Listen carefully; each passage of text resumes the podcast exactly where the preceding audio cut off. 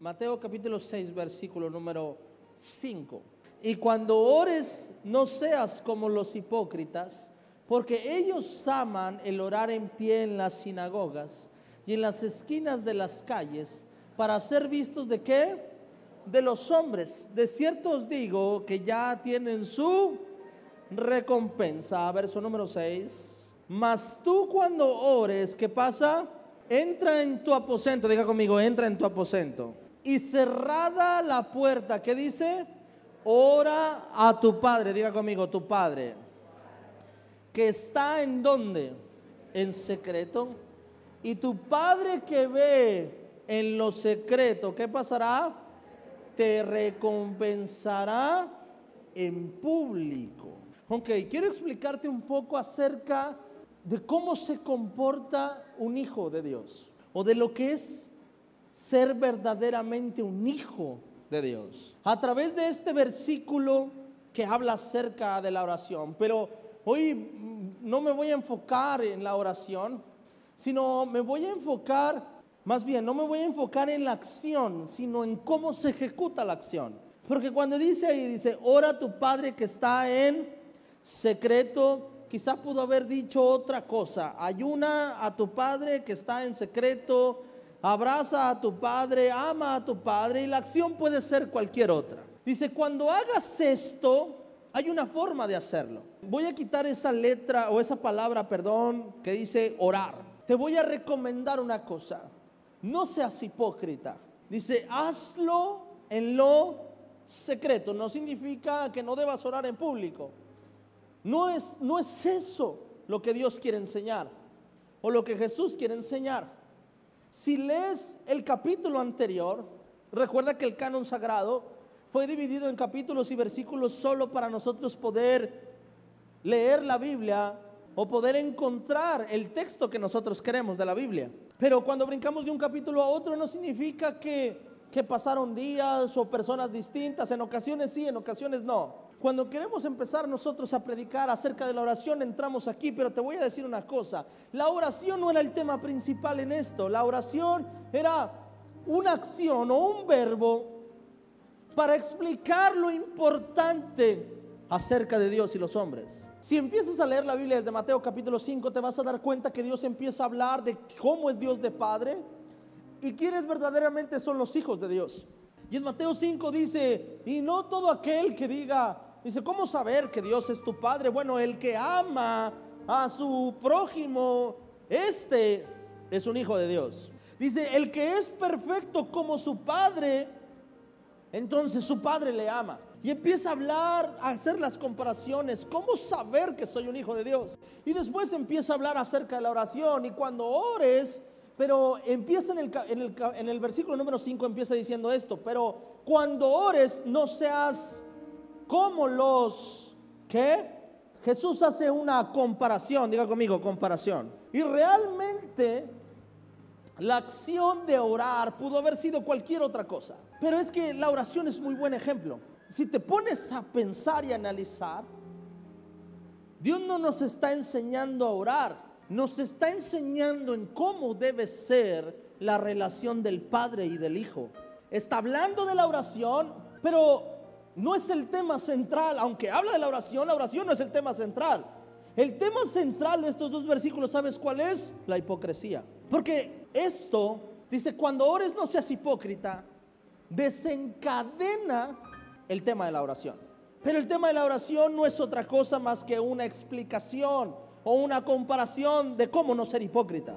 Orar era el ejemplo para enseñarnos cómo no ser hipócritas. Y dice, no seas hipócrita. Dice, no seas como los hipócritas, porque ellos aman el orar en pie en las sinagogas y en las esquinas de las calles. ¿Para qué? Para ser vistos de quienes? De los hombres. De cierto os digo que ya tienen su recompensa. Verso 6. Y aquí es donde Dios empieza, o donde Jesús empieza a enseñarnos lo más importante. Dice, mas tú cuando ores, entra en tu, ¿qué?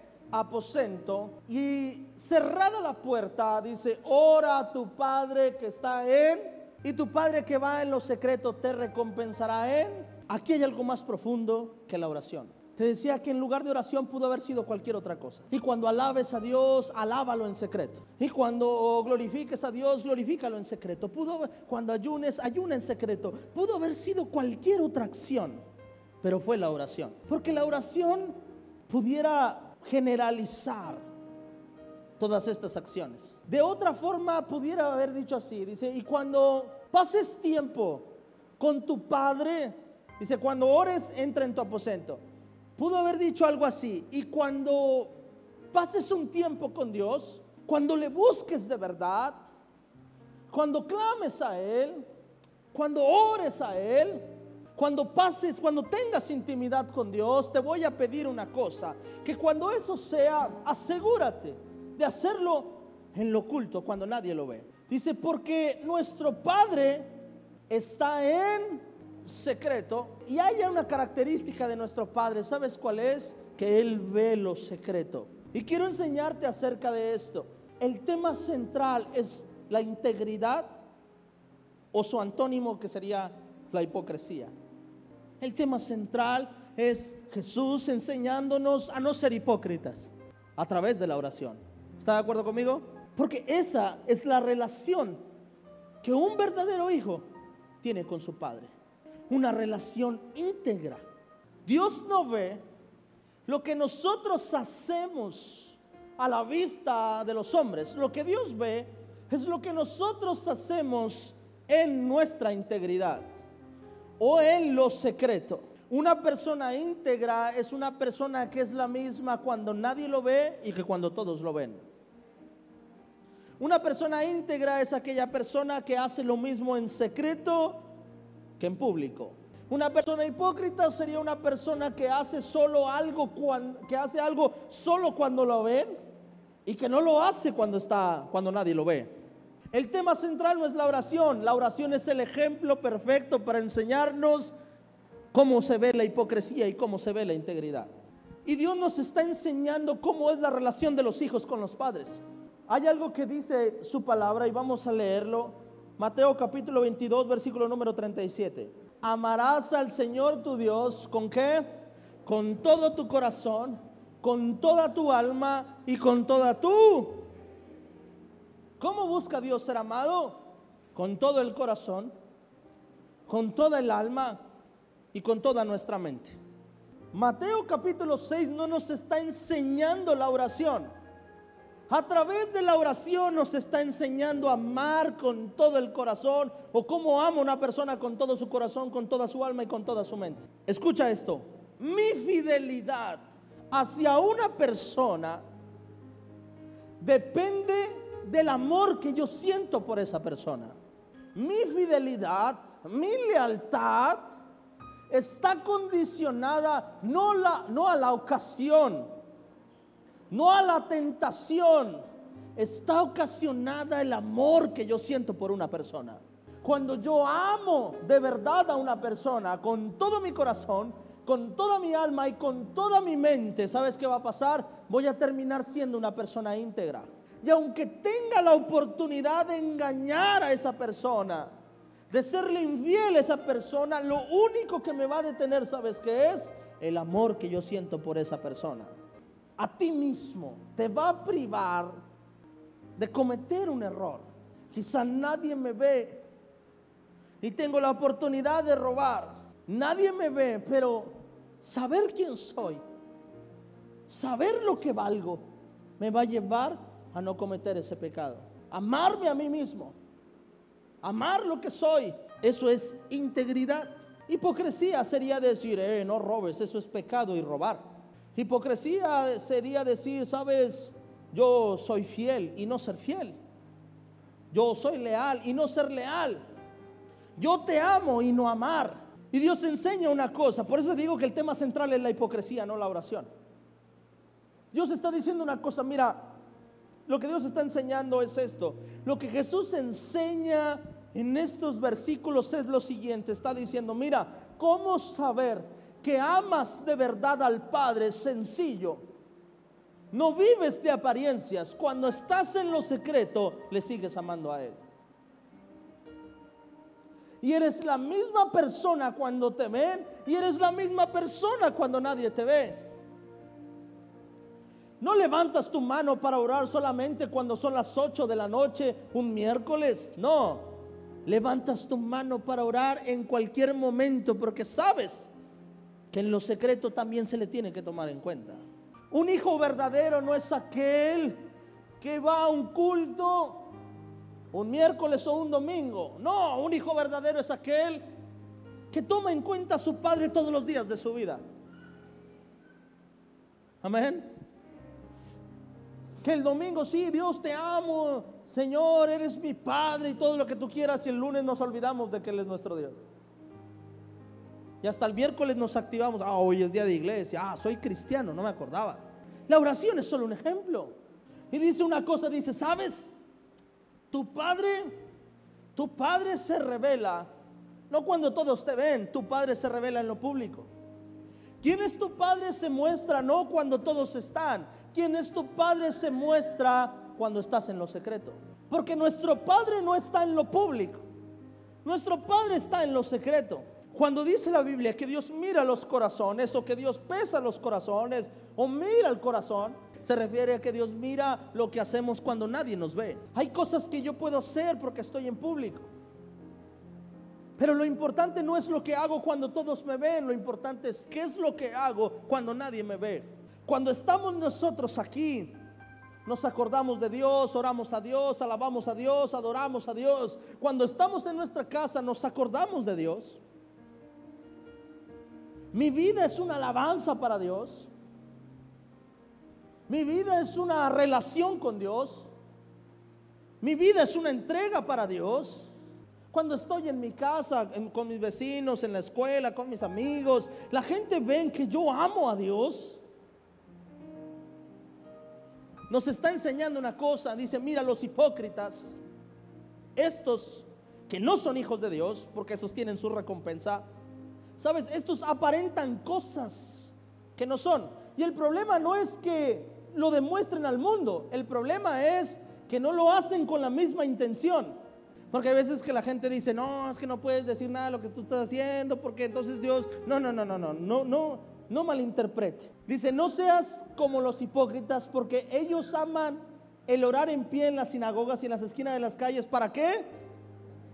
¿Para qué? Para ser vistos. O sea, está aclarando una cosa, me dice, ellos no lo hacen porque amen al Padre, ellos lo hacen porque quieren ser vistos. ¿Me estás entendiendo? Ay, pastor, entonces no podemos orar aquí en la iglesia porque me van a ver y dice Dios que no, no, no, no, no, no, no. No. Que no sepa tu mano izquierda lo que hace tu mano derecha. No, no, no, no. No está hablando de que la gente se entere o que lo publiques o que lo... No está hablando de eso. Está hablando de la intención que hay en el corazón. Y a veces no leemos literalmente y lo entendemos literalmente. Dice, ¿por qué? Dice, estos oran en las esquinas, en las calles. Ay, pastor, entonces ya no hay que hacer evangelismos en las calles porque ahí nosotros alabamos y la gente nos ve en una esquina. No, no, no, no está diciendo eso. Dice, nosotros cuando lo hacemos en una calle no es para que me vean. Cuando lo hacemos en una calle es para anunciar el Evangelio de Cristo, que es totalmente distinto. Lo que Dios pesa son los corazones. Estoy hablando de, está hablando de aquellos que vienen a la iglesia, pero cuando se van de la iglesia, Dios sigue siendo su Dios. Su padre sigue siendo su padre. ¿Está de acuerdo conmigo? Te lo voy a explicar. Ay, pastor, deme otra base bíblica porque yo soy muy bíblico. Juan 12, capítulo 1, dice, seis días antes de la Pascua vino Jesús a Betania, donde estaba Lázaro, el que había estado muerto y a que viene resucitado de los muertos. Verso 2. Dice, hicieron ahí una cena, diga conmigo una cena. Marta servía y Lázaro era uno de los que estaban sentados a la mesa con, con él. Verso número 3. Entonces María tomó una libra de perfume de nardo puro de mucho precio y ungió los pies de Jesús y los enjugó con sus cabellos y la casa se llenó del olor de él. En serio, María, qué altiva. Ahí la María esa Trajo un perfume y se lo echó el maestro para que todos viéramos. Y caro, ¿eh? Como era caro, ¿por qué no enseñó el de Jafra? Y dijo uno de sus discípulos, uno de los eruditos, de los inteligentes, de los cuerdos, de los que caminaban con Jesús día y noche, uno de los que su palabra tenía peso. Judas Iscariote, hijo de Simón. Y agrega una cosa, el que le había de qué? ¿Por qué no fue este perfume vendido por 300 denarios y dado a los pobres? Lo que dijo Judas, ¿tenía razón o no tenía razón? ¿Tenía razón o no tenía razón? Sí, tenía razón. ¿Por qué tiras el perfume al maestro para que todos te viéramos? ¿Por qué no vender ese perfume y dárselo a los pobres? Llega conmigo una buena acción. Judas tenía una buena idea, pero al final a Dios no le importa la acción. A Dios lo que le importa es el corazón. Y aparentemente, esta mujer tomó una mala decisión e hizo una mala acción. Y Judas tenía un buen consejo, tenía una buena idea y tenía una buena acción. Amén. Aparentemente. María está mal, Judas está bien. Pero a la vista de los hombres esto era correcto. Pero a la vista de Dios, ¿cómo será? Bueno, a la vista de Dios no importa lo que decimos en público, a la vista de Dios importa lo que hacemos en lo secreto. Verso número 6. Pero dijo esto no porque se cuidara de los pobres, sino porque qué? Porque era ladrón. Y teniendo la bolsa, sustraía de lo que se echaba en... Esto cambia todas las cosas, ¿verdad? La idea de Judas era buena, pero no le interesaban los pobres. Lo que le interesaba es que él era el tesorero y él podía administrar eso y de ahí podía tomar una ganancia. Y esto cambia las cosas. Una idea buena, pero no había un corazón recto. Y a lo mejor dices, pero ¿cómo? La Biblia se contradice. La Biblia dice que el que da al pobre a Jehová le presta. Que la única religión sin mácula es ayudar a la viuda y a los huérfanos. Dios nos envía a hacer eso y ahora Jesús dice, déjala, porque los pobres siempre van a ser pobres. Pero Jesús no estaba dando un mandamiento, no. Jesús no podía exhibir a Judas porque Judas le tenía que entregar. Escucha esto, nos está enseñando a ser íntegros. Nos está enseñando a que Dios mira lo que hay en el corazón y no lo que los hombres pueden ver. Que Dios no está mirando la sabiduría humana, que Dios está mirando lo que hay en nuestro corazón. Esta mujer hizo una acción con su corazón. Y aparentemente tomó una mala decisión, derrochó un perfume que se pudo haber vendido para poder alimentar a muchos pobres. Pero a Dios no le importó la acción de esta mujer. A lo que Dios le importó es lo que esta mujer sentía por Jesús. Y cuando se trata de lo que yo siento por Jesús, no importa lo que yo puedo hacer. A Jesús no le importó las finanzas que necesitaban para alimentar a los pobres. A Jesús lo que le importaba en ese momento era el corazón que se estaba rindiendo ante Él.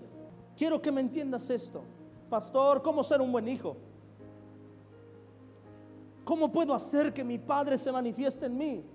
Sencillo, ámalo de verdad. Y amarlo de verdad no es caminar ante los ojos de alguien como si lo amaras.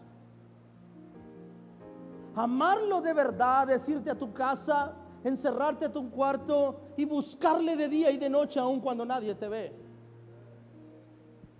Amarle de verdad no es fingir que oras. Amarle de verdad es orar y buscar su intimidad con Él.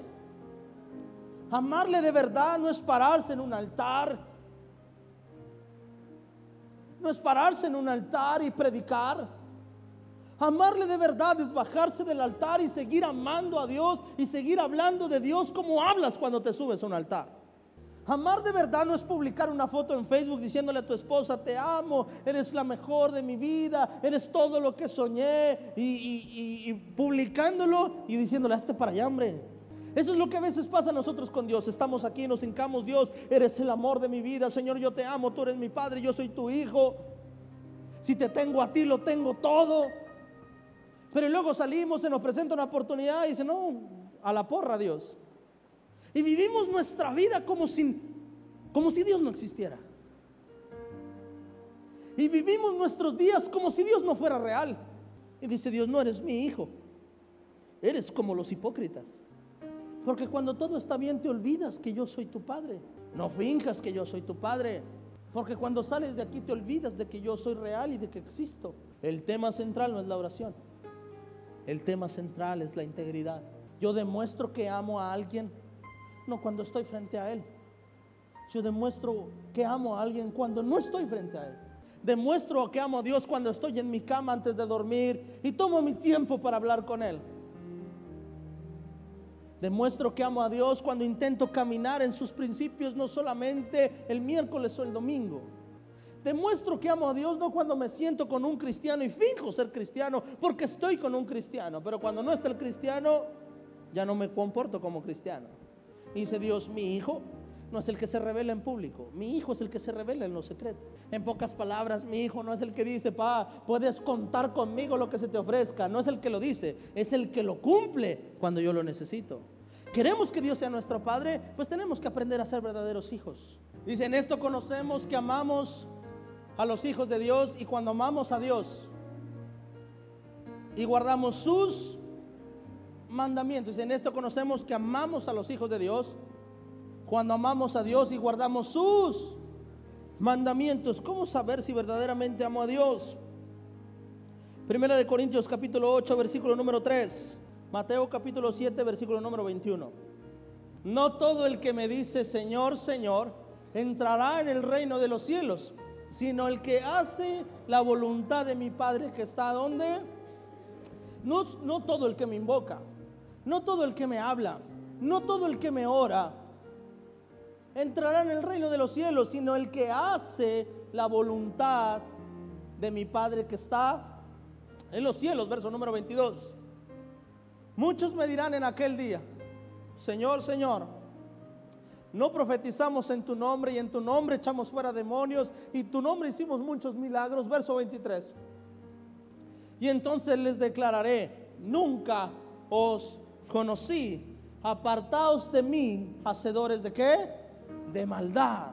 Nos está enseñando algo, nos está enseñando integridad. Porque la palabra Señor no se usaba para nadie más que para una persona que tenía rango o autoridad. Y por eso dice, no solo el que dice Señor, Señor, o sea, no, solo, no todo aquel que me respetó, no todo aquel que me invocó, no todo aquel que me habló, que me reconoció como Dios, dice, no todo eso entrará al reino de los cielos, sino el que caminó en mi voluntad. Su palabra nos enseña una cosa, dice, no es todo el que me invoca nada más, no, es el que de verdad soy padre para ellos. A ti no te gustaría estar en una iglesia con un pastor que no vive lo que predica. ¿Te gustaría que yo aquí hablara de santidad y que yo no caminara en santidad? Que te hablara de perdón y yo no pudiera perdonar que te hablara del amor a la familia y no amar a mi familia. Una persona que ama de verdad al Padre no lo honra cuando todos lo ven, lo honra hasta cuando nadie lo ve. No lo busca solo el día de su cumpleaños o en una fecha importante. Una persona que de verdad ama a su padre y honra a su padre lo busca aún, aún cuando no es un día importante. Una persona que ama de verdad a su padre, ¿sabes qué hace? Hace todo lo posible por estar con su padre. Y dice Dios, si me quieres conocer como un padre, te voy a decir una cosa. Esto no se conoce en público, esto se conoce en lo secreto. Esto no se conoce cuando todos se juntan a orar, esto se conoce cuando todos se fueron y ahora tú haces un espacio para orar. Un padre no se revela en público, un padre se revela en lo secreto. En pocas palabras, Dios no mira con buenos ojos aquellos que hacen algo por un beneficio propio. Más bien, se agrada de aquellos que hacen algo por amor a su Padre. A Dios es bueno que le sirvamos. A Dios es bueno que le adoremos. A Dios es bueno que prediquemos y anunciemos su evangelio. Para Dios es bueno que le alabemos. Para Dios es bueno todo esto, pero es mejor lo que pasa en lo secreto. El apego que hay entre tú y Él cuando nadie los ve. Que cuando salimos de aquí seguimos amando a Dios. Porque solo el amor nos mantiene fieles. Porque solo el amor nos mantiene leales a Dios. No sé tú, pero cuando una persona llega a Cristo por primera vez, muchos le llaman el primer amor. No faltas a ningún culto. Sales del culto, hablas de eso, escuchas adoración, escuchas alabanzas, te la pasas hablando de eso, publicando eso, hablas con gente y le hablas de eso, mencionas de eso, porque estás enamorado de Dios. Pero llega un momento en que es como si fuera una máscara. Soy cristiano, ya no lo soy. Ah, hoy vamos al culto, ok, cristiano. Ya salimos del culto, no la quitamos. No puede ser así. Amas o no amas a Dios. Camino bajo un principio. Y Dios ha pedido algo de mí. Y se lo voy a dar aquí, en secreto y en público. Cuando todos me ven y cuando nadie me ve. Porque no se trata de lo que yo quiero que usted vea en mí. Se trata de lo que yo quiero que Dios vea en mí. Porque no vivo de lo que la gente piensa de mí. Vivo de lo que Dios está pensando de mí. Un hijo de Dios no vive de apariencias. Ahora, hay una diferencia, y no me malinterprete. Hay una diferencia entre todos aquellos que buscan vivir una vida recta delante de Dios y no pueden. Y Dios está cambiando su vida y procesando su vida. Esto no es para ti. El que está en un proceso de cambio, siga luchando, siga intentándolo hasta que pueda aprender a agradar a su Dios. Hablo a todos aquellos que han elegido amarlo en público y no amarlo en secreto, porque eso es una elección. Pastor, ¿cómo Dios se me puede revelar como Padre? El Padre se revela en lo secreto. Aprende a vivir una vida íntegra delante de Dios. No finjas cosas que no son. No aparentes cosas que no son. Dice la Biblia que el que se acerca a Dios, confiesa su pecado y se aparta, dice, alcanza qué? Misericordia. No hablo de cometer errores, hablo de fingir que no los tienes y cometer errores. Hablo de aparentar ser un hijo excelente y no serlo. Y eso no lo juzgo yo. Y nunca lo voy a juzgar yo. Eso lo juzga el Padre. Porque algo nos enseña Mateo y dice que, dice, en tu nombre echamos fuera demonios, en tu nombre, o sea, quiere decir que aunque no seas verdaderamente un hijo de Dios, Dios te va a permitir que ministres y que tus dones sean usados. A mí lo que me preocupó fue esto, que aun haciendo todo eso el Señor me diga, tú nunca fuiste mi hijo y yo nunca fui tu padre. Me usaste a mí y yo te usé a ti. Y ahí fue cuando yo entendí que no se trataba de lo que hacía, que no se trataba de lo que veían, sino que se trataba de la razón por la que lo hacía. Se trataba de que Dios me estaba esperando en mi cuarto, que Dios me esperaba en mi casa que no solamente tenían que ver que era cristiano los que se reunían conmigo en la iglesia, sino que también tenían que ver que yo era un hijo de Dios, mis vecinos, mis amigos. Que no solamente tenían que ver que yo amaba a Dios los que estaban conmigo en la iglesia, sino todos aquellos que no estaban conmigo en la iglesia. Eso nos está enseñando Mateo capítulo 6. Y dice, y eso es verdaderamente un hijo no aquel que se parece el día del padre con un regalo y todo el año ni le hizo caso a su padre. No solo aquel que se aparece el día de la madre y en todo el año hizo llorar a su madre. Ese no, ese no es, eso no es un buen hijo. Un buen hijo es el que me honra todos los días de su vida. El que no solamente es hijo dos horas o cinco horas a la semana, el que es hijo en todo momento. Que no se alimenta solo de lo que predica el pastor, que a diario busca su palabra porque quiere saber y conocer más de él. Que no solo alaba cuando la alabanza está, sino que toma un momento en su día para alabar y glorificar a su Dios. Cuando hagas eso, empezarás a ser un hijo de verdad.